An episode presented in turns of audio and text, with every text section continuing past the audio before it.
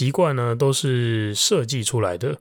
不要光想着靠我们人的意志力去做到这些事情。我们既然是人，我们是生来过生活的，我们不是生来苦行的。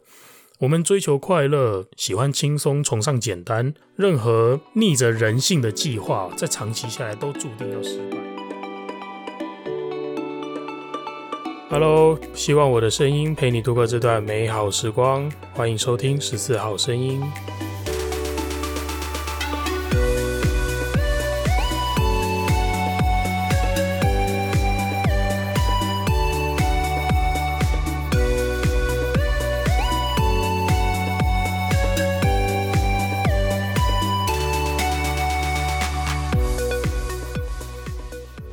嘿又是我，我是佛丁，欢迎收听这一集的十四号声音。今天要跟大家聊的主题是设计习惯。好，在开始之前，按照惯例跟大家好好的闲聊一下。哎，现在我腿上有只猫啊，我录音的当下，我的腿上有只猫，就是炸炸。我不知道最近大家如果有发了我的 IG，留意我 PO 的照片的话，可能会注意到炸炸最近很常黏在我身上。就可能天气冷吧，他就很喜欢待在我的身边，不管是趴在我腿上啊，我睡觉的时候就是窝在我的身边，有点弄不走。对，所以现在他正趴在我的腿上录音。那等一下，如果你听到呼噜呼噜的声音，就是炸炸，不要怀疑。好，这一集是放完年假之后的第一次录音哦，我想。不知道大家想不想念这个节目？那我是很想念大家了。其实，其实一直都蛮想要跟大家说说话，但是因为呃过年连续上了五天班嘛，那上完之后又呃忙些自己的事情，然后筹办一下这个消防就业说明会，对，所以就到现在啊才有空好好的坐下来，嗯。想一想要跟大家分享些什么，然后制作成一集这个样子。不知道大家过年期间都做了些什么呢？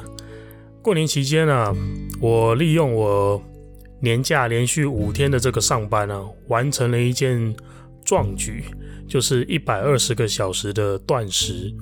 但是你是不是以为这一集我就要讲断食的心得啊？其实没有，这一集不是要讲断食。那原因呢是，其实我一直都很想要赶快来分享这个断食的过程和我的收获。就是这次的断食真的对我来讲呢，收获满满。我觉得这个经验非常非常的棒，我也很期待分享给大家。但是因为我邀请到鱿鱼学姐，就是大家非常喜欢的这位消防女孩。因为由于他也同样有一百二十个小时的断食经验，那我想，既然大家这么喜欢他，那就邀请他再来到节目上，跟我们大家一起聊聊，我们一起分享彼此做一百二十个小时断食的这个经验。那希望大家期待我跟他录的这集节目喽。好，另外呢，刚刚说到我正在筹办这个消防就业说明会嘛，因为过去啊，我在。不管是在 IG 上跟大家互动，或者是我发什么问题之类的，其实很常会接到一个询问，就是说，诶，消防好不好考啊？消防工作累不累啊？消防待遇怎么样？生活怎么样？呃，甚至是消卷该注意什么？这些问题都我都遇到过。那我想，诶，很多人可能是我不太确定啦，可能是看着我的工作，看着我的状态。那觉得诶，对消防工作很喜欢，有憧憬，呃，觉得蛮理想的，所以自己也会想着说，嗯，能不能投身消防工作？于是就产生了这些疑问。那我想，既然被问到，就是我被问到这么多次了，那干脆我来办一个小小的说明会啊。当然，这不是一个什么正式的那种官方的资讯，没有，就只是就我一个。呃，六年、七年年资的消防队员，我的所见所闻，我的工作经历跟我的生活形态，就这些来分享给大家。那主旨呢，就是希望能够借由我的真实经验，那去帮助那些潜在的消防学弟妹们，帮助你们去判断一下自己适不适合这份工作。那当然不是说你听了说明会就一定要加入，没有。如果你听了说明会之后，发现，哎，这个工作的本质或者它好像有一些跟我以为不一样的地方，那我觉得就嗯，OK，你如果觉得哎，收集到了更多资讯之后，你觉得哎，原来你不适合，或者你觉得你还有更好的选择，OK，那就去吧。我也都觉得这样子很棒。好，这是我筹办这个说明会的目的啊。那最终这个说明会哦，在这边也简单跟大家说一下。这个说明会预计吧，我会抽两次，呃，两天来举办。那应该会是平日的晚上跟周末的晚上各一天。讲者呢，当然不会只有我一个，因为毕竟我个人我自己的观点有限嘛。每个人都有每个人的盲点，我也有，所以我会希望能够邀请到呃其他县市的学长姐，在中队安检工作的学姐，然后还有甚至啊，甚至是在。一般外勤单位当主管的干部，OK，我会邀请到像是这样子的这些学长姐朋友们一起来到这个说明会上面，那跟我透过访谈的方式，我们来让大家更了解一下你在加入消防工作之前你需要知道的东西。OK，我自己很期待这场说明会啊，那希望大家可以踊跃的报名参加。好啊，放完假了，那闲暇之余呢，我想工作了五天，回头诶有个机会放个假。那放假的时间花了比较多时间在追剧，诶最近都在看剧，《鬼灭之刃》跟《进击的巨人》，我想就不用说了，这个一定要看的 啊。如果你还没有看，赶快去看。那除了这个之外呢，我最近看完了一部韩国的实境剧，叫做《单身即地狱》。原本是说了，就是请大家赶快去看完。我想要跟大家好好的聊聊《单身即地狱》这个实境秀。那整个看完之后，我发现，呃，怎么说呢？其实能评论的大概大家也都评论完了。最多人讲的就是，诶，这个渣男渣女啊，海王海后啊，在里面的一些表现跟互动嘛。那我觉得。干脆下次我利用我利用直播的时候跟大家来聊这个好了。我总觉得专程做一集有来讨论《单身级地狱》，然后又没有来宾跟我一起聊的话，我觉得我好像很难生出什么特别有特别有价值的一些资讯给大家吧。最多就是我 最多就是我真觉得啊，哎，这个这这个戏里面找来的这么多。呃，所谓单身的男女啊，这些人拜托，你看他们的条件，随便一个人把他丢在路边了，他都不可能会单身的啦，一定一狗票，一狗票的粉丝，一狗票的追随者追在他们后面。我想这群人，好吧，他单身一定有他单身的原因啦，但是就凭他们的这个条件跟我说他单身哦，然后这个实境秀总给我一个感觉是看起来没有那么的真实。好吧，不过他们很多互动还是挺有意思的啦，就有机会我再开个 IG 直播，呢跟大家聊聊。好，说到这边呢、大家要追的剧这么多，又实境秀，又戏剧、动画，那根本就看不完。那除了追剧之外，有些人还要还要打 game 玩游戏，然后滑脸书、刷 IG 什么什么的。不知道大家是否会觉得，每当我从事这些休闲活动，而且花这么长的时间去做这些事情的时候，诶，会不会觉得自己很废？会不会觉得自己正经事都做不好？那接着呢，就被一股罪恶感或者是羞耻感给笼罩。那其实呢，这些事情，这一切啊，都跟你的环境和习惯有关。于是呢，今天我想就来跟大家分享一些。我觉得还蛮实用的一些小技巧或者是心态啊，来帮助我们在新的这一年呢，不会被这种废废的罪恶感给笼罩，然后呃休闲休息的同时，心里又觉得不踏实。好，那接下来让我们来一起听听看，如何设计一个高效率的工作环境，以及专属于你自己的小习惯吧。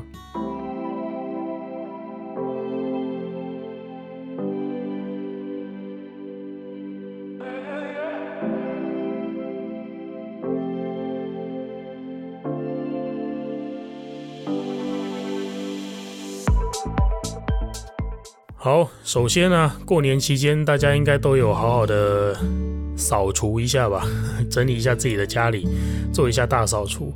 那我觉得在做这个大扫除的时候，我们应该要把握机会哦，不要只是把散在桌上的东西，平常乱丢在抽屉里面的东西，呃，再把它拿进来，然后再塞进柜子里，或者再塞进抽屉里面，这个就把它叫做整理完了。我觉得如果只是这样的话，那太可惜了。应该是我的话啦，我会利用把东西通通拿出来的机会哦，进一步的去做一个筛选，来做一次有效的断舍离吧。把这种有用的、没用的东西、常用的、少用的东西，通通把它分类出来。断舍离这件事情啊，说来很简单啊，大家都觉得就啊，断舍离就是不用的就丢啊，有用的留在身边啊。这个就是讲的简单嘛。但是有很多东西，你拿了就会舍不得丢，你拿了就会觉得我会不会哪个时候用得到，我会不会要用的时候结果找不到，那就很麻烦。要用的时候没有。那我觉得在做断舍离这件事情的时候，我们应该要有一个观念，叫做沉没成本。这在经济学上面的一个名词啊，我不知道，呃，如果你已经知道了，你就听听；那如果不知道的话，跟大家分享一下。所谓的沉没成本呢，就是说一个你已经花出去的钱，已经实现的一个成本。那这个成本呢，不论你未来做什么事情，它都不会改变。花出去的就是花出去的。比方说呢，今天我要去看一场电影。我已经订了票了，电影的时间也到了，票的钱我付出去了。那今天这一场电影，不管它多难看，不管我有没有去看，这个电影票的钱都要不回来，它就是我的沉没成本哦。假设电影票的钱两百三，三百块，那这两百三，这三百块就是我的沉没成本。我不去看电影，三百块也花掉了。电影再怎么难看，两百三也花出去了，OK，这就是沉没成本。那为什么我们要知道这样子的观念呢？就是说，今天我未来的决策啊，在经济学上会这样认为啦，就是一个人的决策，一个理性的人的决策，不应该以沉没成本为考量，就是花出去的钱不应该影响你事后的决策啦。意思就是说。今天呢、如果这部电影啊，假设这部电影很难看，我实在是看不下去，我觉得我看它很浪费时间。那这时候，一个理性的人应该要怎么决策呢？不考量沉没成本的话，那这个理性的人应该会立刻离开影厅，然后去做他认为更有经济效应的事情。OK，这是经济学上所谓理性的人，但是我们一般人不会，为什么呢？因为一般人都会。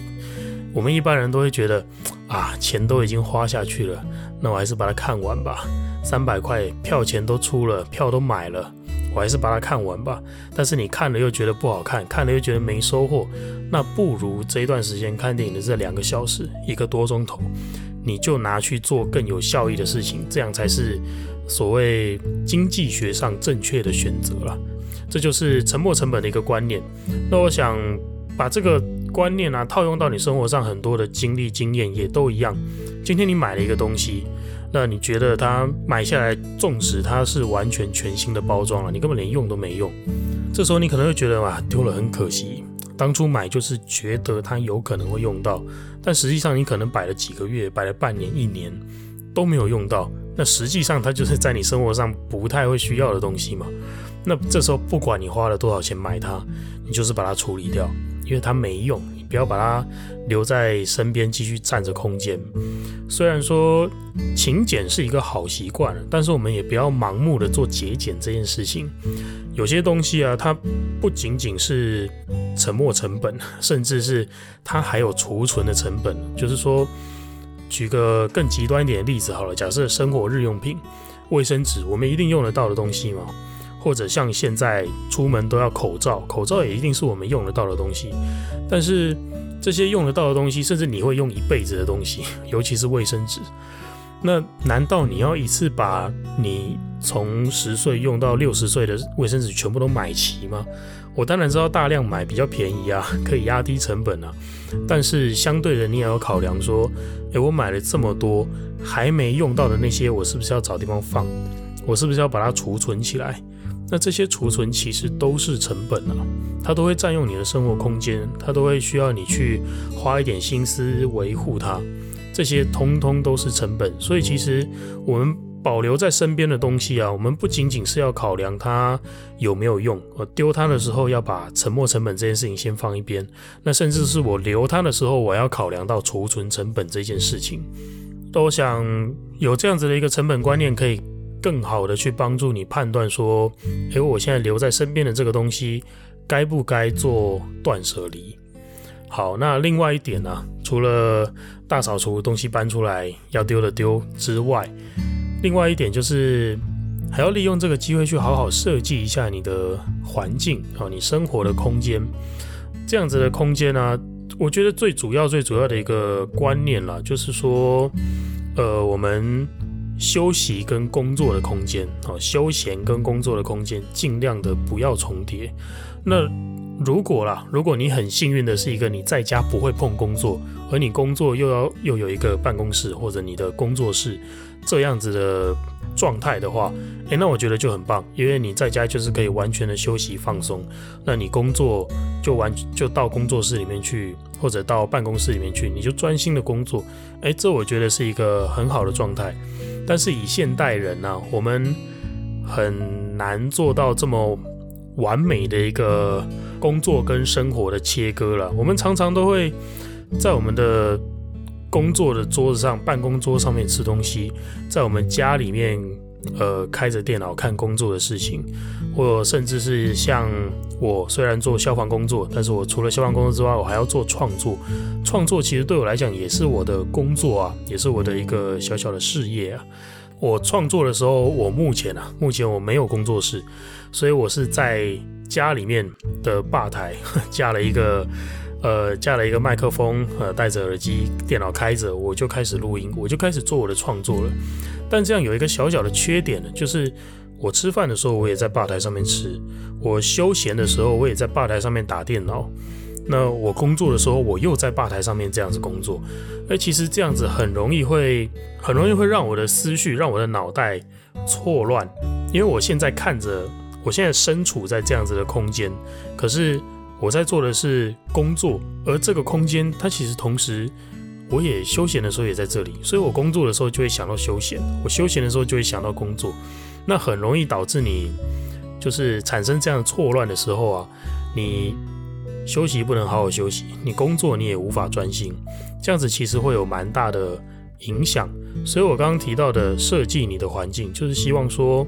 诶，你要趁着这一次整理家里的机会，最好啊是能够把你呃，如果你要你在家里会需要工作，诶，那你隔出一个小桌子，或者隔出一个桌子的小角落，来让你在工作的时候使用这个角落，而休闲的时候你就不要在这个不要在这个角落休闲，到另外的一个空间去，哪怕你就是。摆两张桌子，一张桌子休闲，一张桌子工作，我觉得都好。至少你在工作状态的时候，诶，你切换到这个桌子上，你就知道说，嗯，它是工作用的一个环境，工作用的空间。我就不要在这个地方想着休闲、休息、吃饭什么的。我自己觉得这样子蛮有效的啦，就是能够帮助你更专心，让你进入工作的这个状态。那另外啊，提一个延伸的观念，就是说。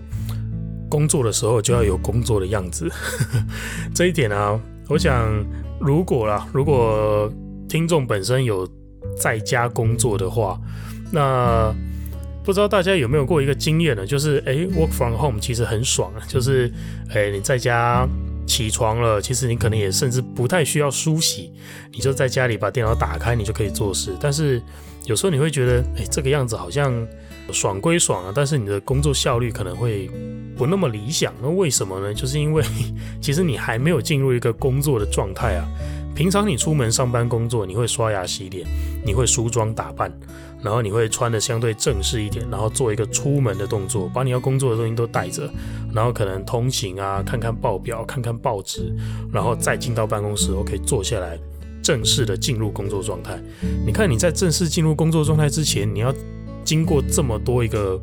呃，程序，那其实它是你呃在工作上开机的一个仪式感。你跑完这些仪式之后，你就会进入工作的状态。但是 work from home 的时候没有，你没有这些仪式，所以呃，你进入工作状态的那个效率啊，或者是时间啊，就会相对的拉长，效率就会变差。所以刚刚提到的这个延伸观念，就是说，假如你在家里工作的话，尽量哦，还是要让你。工作的时候就要有工作的样子，梳洗整齐，稍微打扮一下。当然不是说叫你要呃，可以不用说化全妆啊，或者是穿西装啊什么的，但你至少不要穿着睡衣睡裤，不要穿着短裤之类的，甚至啊，甚至连你的在家里工作的这个背景音乐啊什么都要调整。有可能我们在家习惯电脑开着就是放一些诶、欸、流行乐啊，放一些呃摇滚啊，或者是日韩动漫歌之类的。但是你在工作的时候，如果你在休闲的时候放这些音乐，而你在工作的时候又放这些音乐的话，它其实会，你的你的脑袋会是一个错乱的状态，你没办法说听到这个音乐是你平常放松的时候，啊，你的脑袋想要放松，可是你却在工作，那我觉得这都是一个会让自己呃身心冲突的一个状态，所以会建议。如果你要在家工作，连你工作的背景音乐都要调整，你可以把它设定成，诶，比方说咖啡厅的爵士，或者是一些可以帮助你专心工作的这种 work music。呃，另外来分享给大家一个我觉得很有趣的小网页，这个网页呢，名称叫做 I miss the office，呃，我想念我的办公室。可以直接在 Google 上面搜寻这个关键字哈，我想念办公室，或者英文 I miss the office 也可以。那这个网页呢，我觉得它蛮智障的，它打开来其实就是一个呃小小的办公室，很简单的那种画风的办公室。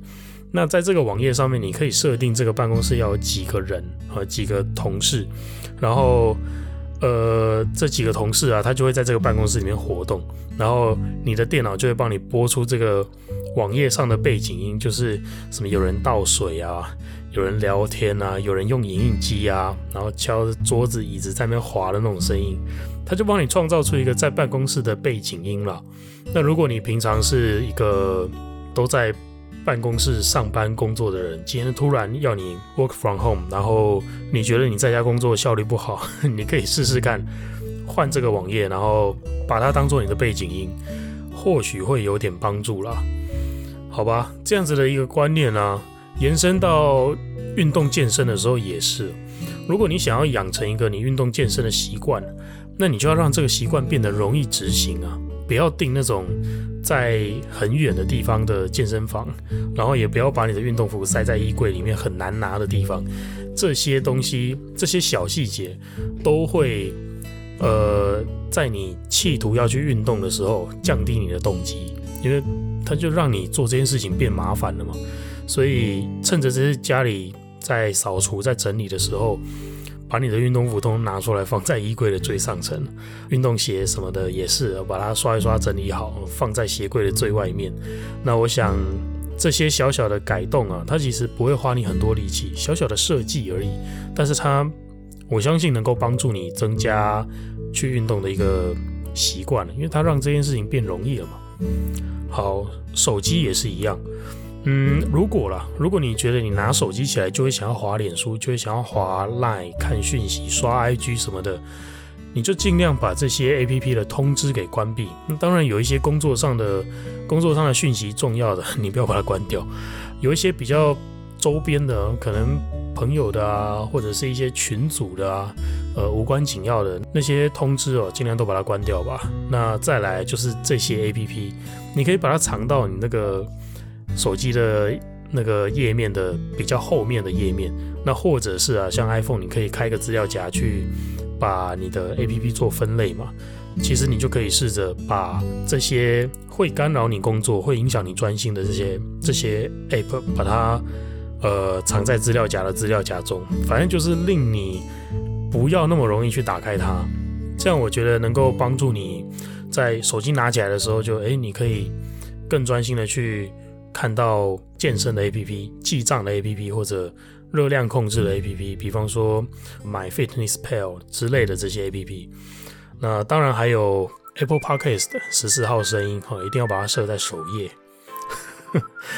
好，呃，我想分享到这边啦。习惯呢都是设计出来的，不要光想着靠。我们人的意志力去做到这些事情。我们既然是人，我们是生来过生活的，我们不是生来苦行的。我们追求快乐，喜欢轻松，崇尚简单。任何逆着人性的计划，在长期下来都注定要失败。希望我们能够认知这一点，然后好好的、好好的善用这样子的特性来设计习惯、设计生活。新的一年，你想好要怎么做这项小小的改造了吗？好了，以上就是今天想跟大家分享的内容。如果有任何话想跟我说，都欢迎私讯我的 IG。喜欢我的节目，也不要忘记分享哦。很开心我的声音能陪你度过这段美好时光。我是佛丁，十四号声音，我们下次见喽，拜拜。